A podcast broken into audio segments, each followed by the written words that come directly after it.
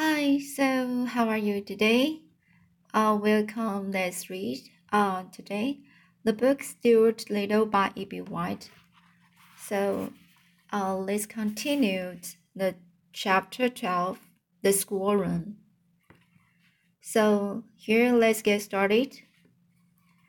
While Dr. Carey was making repairs on the car, Stuart went shopping. He decided that since he was about to take a long motor trip, he should have the proper clothes. He went to the door's shop where they had things which were the right size for him and outfitted himself completely with new luggage, suits, shirts, and accessories. He charged everything and was well pleased with his purchases. That night, he stepped at the doctor's apartment. The next morning, Stuart started early to avoid traffic. He thought it would be a good idea to get out on the road before there were too many cars and trucks. He drove through Central Park to 110th Street, then over to the West Side Highway, then north to the Sawmill River Parkway. The car ran beautiful, beautifully, and all people were inclined to stare at him. Still didn't mind. He was very careful not to press the button which had caused so much trouble the day before. He made up his mind that he would never use that button again. Just as the sun was coming up, Still saw a man, still uh, seated in a thought by the side of the road.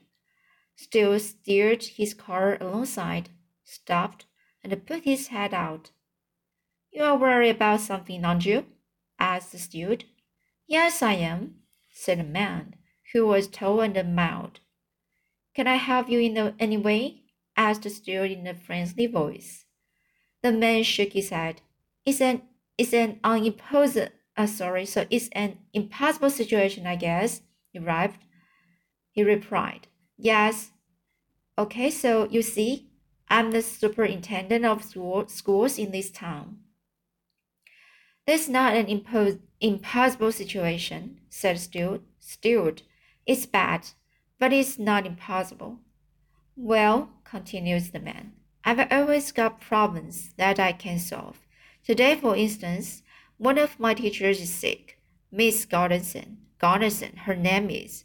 She teaches number seven school. I've got to find a substitute for her, a teacher who will take her place. What's the matter with her? Asked Stuart. I don't know exactly. The doctor says she may have rhinestones. So here, I think it's rhinostone, right? So anyway, so replied the superintendent. Can't you find another teacher? asked the student. No, that's the trouble. There's nobody in this town who knows anything. No spare teachers know anything. School is supposed to begin begin in an hour. I would be glad to take Miss Garnison's place for a day, if you would like, suggested, suggest, suggested Stuart agreeably. agreeably. The superintendent of schools stood up. Really? Certainly, said Stuart. Glad to. He opened the door of the little car and stepped out. Walking around to the rear, he opened the baggage com compartment and took out his suitcase. If I am to conduct a class in the schoolroom, I'd better take off these motor motoring tugs and get into something more suitable, he said.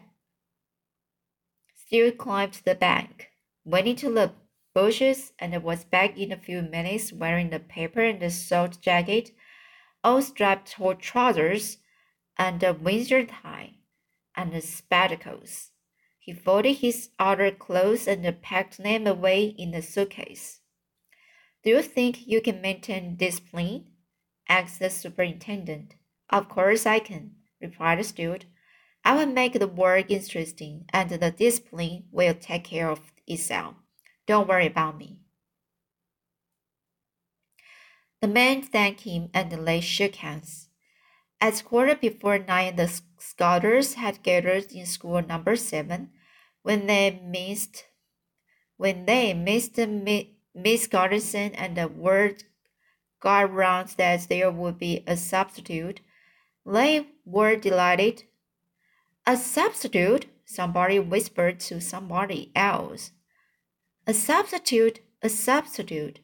The news traveled fast, and soon, after, soon everyone in the schoolroom knew that they were on to have a rest from Miss Gunderson for at least a day and were going to have the wonderful experience of being taught by a strange teacher who nobody had ever seen before. Stuart arrived at night. He parked his car briskly at the door of the school, stalked boldly into the room, found a yardstick leaning against, against Miss Gunderson's desk, and climbed hand over hand to the top. There he found an inkwell, a pointer, some pens and pencils, a bottle of ink, some chalk, a bell, two hairpins, and three or four books in the pile. Still scrambled nimbly up to the top of the stack of books and jumped for a button on the bell. His weight was enough to make it ring, and still promptly, still promptly sit down walked to the front of the desk and said, Let me have your attention, please. The boys and the girls crowded around the desk to look at the substitute. Everyone talked at once, and they seemed to be very much pleased. The girls giggled, and the boys laughed, and everyone's eyes lit up with excitement to see such a small and a good looking teacher so uh, appropriately dressed. So appropriately dressed.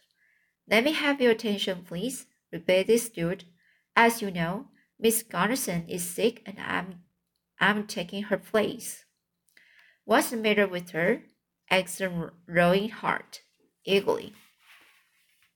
Vitamin trouble, replied Stuart. She took vitamin D when she needed A.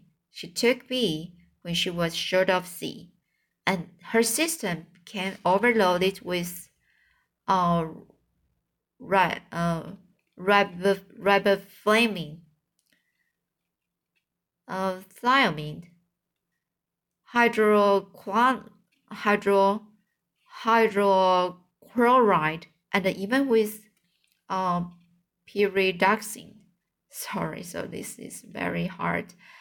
Um, the system became overloaded with riboflavin and uh, thiamine, hydro, hydrochloride, and even with uh, pyridoxine, the need for which in human nutrition has not been established.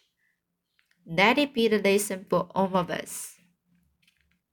He glared fiercely at the children, and they made no more inquiries inquiries about Miss Garnison.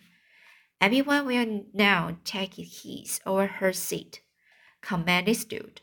The pupils filed obedient, obediently down the aisles and uh, dropped into their seats. And in a moment there was silence in the classroom.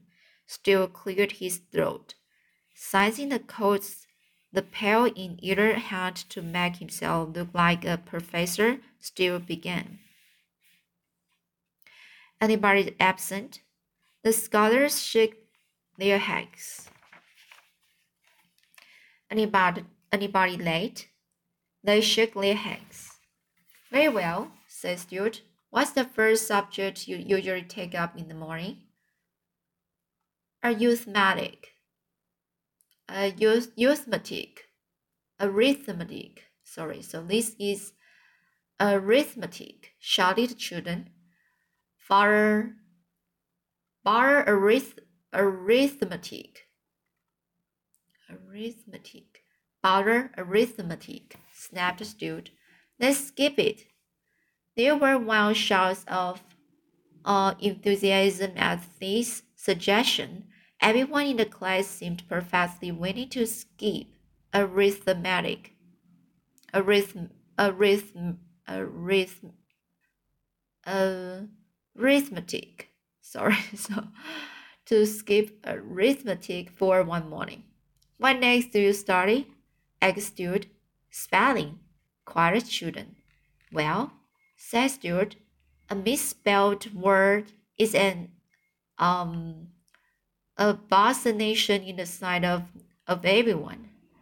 So a misspelled word is an abomination in the sight of everyone. I consider it a very fine thing to spell words correctly, and I strongly urged every one of you to buy a Webster's um, collegiate, collegiate, collegiate, sorry, so this word Webster, Webster's collegiate dictionary, collegiate dictionary, and consult it whenever you are in the slightest doubt. So much for spelling. What's next? The scholars were just as pleased to be laid out of spelling as they were about arithmetic, and they shouted for joy, and everyone looked at everyone else and laughed and waved handkerchiefs and rulers, and some of the boys threw spitballs, spitballs at some of the girls. Stuart had to climb onto the pile of books again and dive for a bell to restore order. What's next? he repeated. Writing, cried scholars. Goodness, said Stuart in disgust. Don't you children know how to write yet? Certainly we do, yelled one and all. Certain, yeah, certainly we do, yelled, to yelled one and all. So much for laymen, said Stuart. Social studies come next, cried Elizabeth Gardiner eagerly. Social studies? Never heard of them, said Stuart. Instead of taking up any special subject this morning, why wouldn't it why wouldn't it be a good idea if we just talked about something? The scholars glanced around at each other in expectancy. Could we talk about the way it feels to hold a snake in your hand and then it winds itself around your wrist? asked Arthur Greenlow. We could, but I'd rather not, replied Stuart. Could we talk about sin and vice? Ple- pleaded Lin- uh, Lydia Lacey. No, said. Try it again. Could we talk about the fat woman at the circus and she had hair all over her chin? begged Isidore uh, Feinberg. Uh, Isidore Feiger reminiscently. No, said Stuart. I will tell you. Let's talk about the king of the world. He took on around the, the room. He took he took all around the room hopefully to see how the children liked that idea. There isn't any king of the world, said Harry. Uh, Harry Jamieson in disgust. What's the diff? said Stuart. There ought to be one. Kids are old fashioned, said Harry. Well, all right then. Let's talk about the chairman of the world. The world gets into a lot of trouble because it was no chairman. I would like to be chairman of the world myself. You are too small, said Mary Bendix. Oh, fish feathers, said Stuart. Size has nothing to do with it. It's temper, temper, temperament. It's um, so it's temperament and ability that count. The chairman has to have ability and he must know know what's important. How many of you know what's important? Up went all hands. Very good, said Stuart, cocking one leg across the other and shoving his hands in the pockets of his jacket. Henry Ragmer, Ragmire, Ragmire. You tell us what is important. A shaft of sunlight at the end of a dark afternoon, a nodding music, and the way the back of a baby's neck smells if its, mo its mother keeps it tidy Henry. So this is okay. So I repeat it. A shaft of sunlight at the end of the dark afternoon, a note in music, and the way the back of a baby's neck smells if its mother keeps it tidy. Correct, said Stuart. Those are the important things. You forgot one thing, though. So, Mary Bellix, what did Henry Ragmire forget? He forgot ice cream with chocolate sauce on it, said Mary quickly. Exactly, said Stuart. Ice cream is important. Well, now, if I'm going to be chairman of the world this morning, we've got to have some rules. Otherwise, it will be too confusing with everyone running around, running every which way, and helping him himself to things and nobody behaving. We've got to have some laws if we are going to play this game. Can anybody suggest any good laws for a world? Albert Firstone raised his hand. Don't eat mushroom. They might be toadstools. So it's toad, sorry. They might be toadstools, suggested Albert. That's not a law, said Stuart. That's merely a bit of friendly advice. Very good advice, Albert. But advice and the law are not the same. Law is much more solemn than advice. Law is extreme, extremely solemn. Anybody else think of a law for a world? Nick's unswiping anything, suggested John. Uh, John. Uh, Podaxi solemnly. Pordaxki. Pordaski. Also, this name is very hard to pronounce. Suggest John Podaxi. Daski solemnly. Very good, said Stuart. Good law. Never poison anything but race, said Anthony Brandixie. That's no good, said Stuart. It's unfair to race. A law has to be fair to everybody. Anthony looked sulky, but race are unfair to us. He said, Race are objectionable.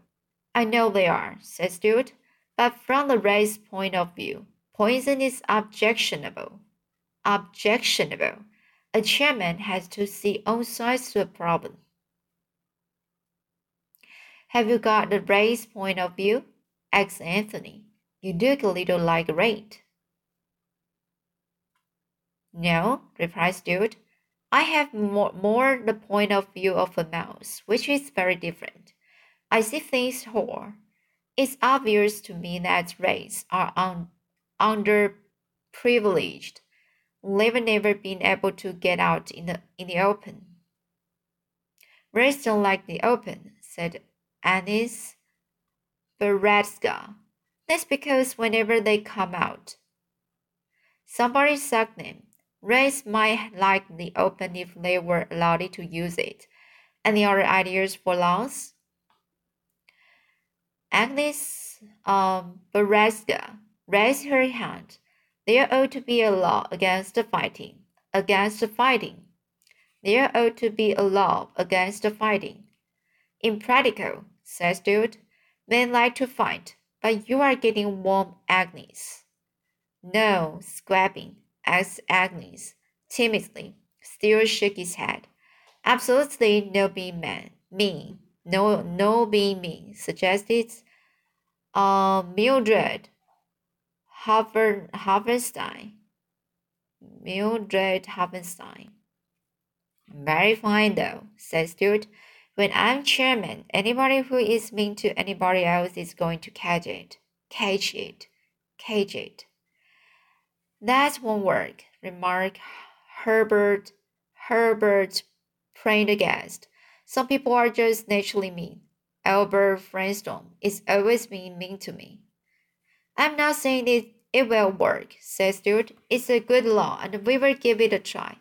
We will give it a try right here and now. Somebody do something mean to somebody. Harry Johnson, Johnson, you been mean to Catherine Stableford, Stableford. Wait a minute, minute. Now, what's that you've got in your hand, Catherine?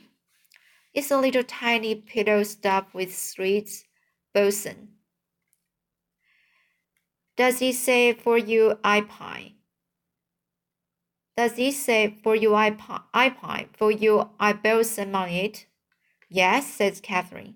Do you love it very much? asked Stuart. Yes, I do, said Catherine. Okay, Harry, grab it. Take it away. Okay, so let's uh, have section for this uh, chapter. I will continue it next time. Sorry for uh, I I read it not so fluently because there are many words I not uh, uh not so so familiar but uh, I try my best to try it to speak out. okay, so let's see today. Uh, it's chapter 12, and I will read final section for chapter 12 next time. So see you next time.